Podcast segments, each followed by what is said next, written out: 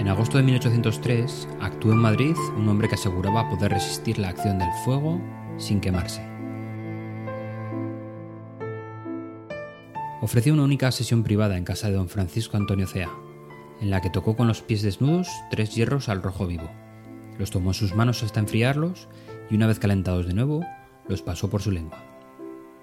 Después, hundió las manos en aceite hirviendo, con el que se lavó la cara y enjuagó la boca. La actuación provocó un apasionado debate. ¿Era esta persona refractaria al fuego? ¿Se trataba de una superchería?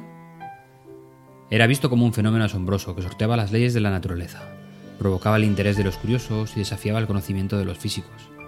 El artista era un fumador compulsivo, y algunos de los sabios que estudiaron su caso llegaron a afirmar que esta costumbre favorecía su don sobrehumano.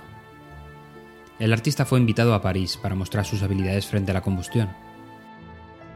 Esta nueva sesión tuvo lugar en el anfiteatro de la Escuela de Medicina, y a ella asistieron varios científicos prestigiosos, que mantenían concepciones diferentes y a menudo opuestas.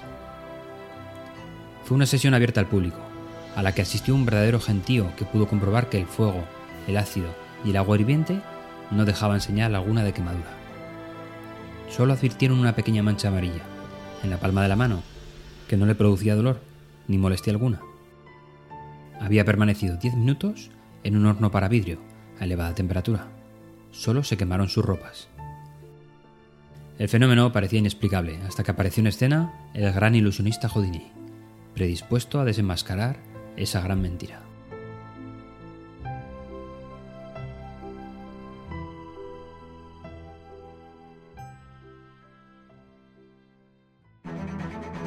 Hemos comentado muchas veces que las presentaciones no se acaban cuando se apaga el ordenador o acabamos nuestra participación.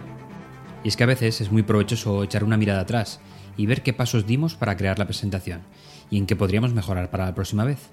En las presentaciones colaborativas, esas en las que todo el equipo aporta su granito de arena, es algo realmente interesante, sobre todo al analizar el papel de cada uno de los miembros del equipo. Hoy es día de no poner paños calientes. Hoy hablaremos de mentirosos. A mi hijo de 8 años le hace mucha gracia un refrán que su profesora compartió en clase. Las mentiras tienen las piernas muy cortas. Y aunque él no lo sepa, es una lección de vida que seguro le será muy útil más adelante. Durante la elaboración de la presentación colaborativa, recibimos información de todo el equipo. Y alguna es cierta y otra no. De ahí que deduzcamos que dentro del equipo existen mentirosos.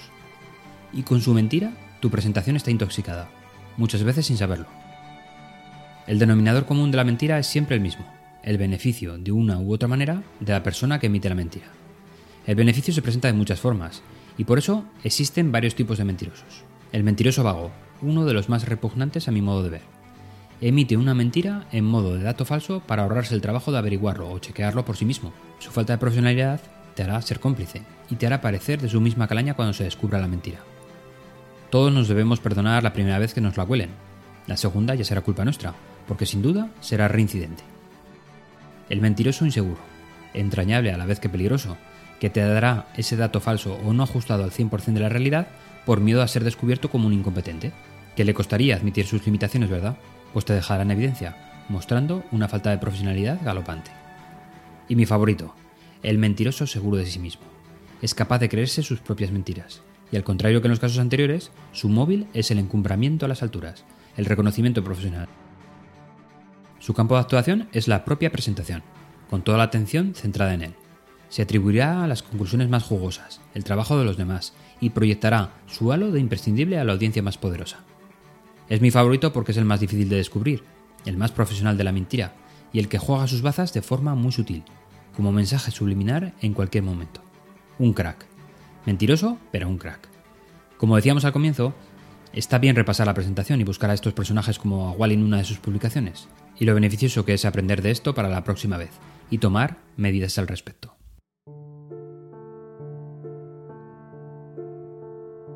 Nacido en Toledo, Faustino Chacón era de origen muy humilde. Se ganaba la vida como quincallero, mercadeando con objetos baratos de metal. Una helada noche de invierno, que se encontraba en una situación extrema, recordó que su madre le había contado que a los pocos meses de vida cayó en un fogón sin quemarse.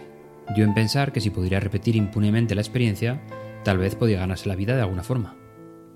Faustino Chacón adoptó un nombre artístico del Senor Leoneto, Senor con N, pues la grafía ñ no existe en otros idiomas. Recorrió numerosas ciudades europeas. Lioneto seguía siendo un fenómeno extraordinario e inaudito cuando actuó en Nápoles en 1809. Houdini observaba a quienes atribuían esos poderes y lo que realmente estaban haciendo era usar trucos de magia para engañar al público. Trucos que él conocía a la perfección. A lo que él se dedicó fue a desenmascarar los fraudes espiritistas. Tenía muchos recursos para ellos. Y Houdini emitió sentencia. Tómese jugo de malvavisco y clara de huevo, semillas de hierba de agato y cal. Redúzcanse a polvo y mézclese jugo de rábano con la clara de huevo. Mézclese bien todo y con este compuesto úntese el cuerpo o la mano y déjase secar y úntese de nuevo otra capa después. Y hecho esto, podrá coger hierro candente tranquilamente sin sufrir ningún daño.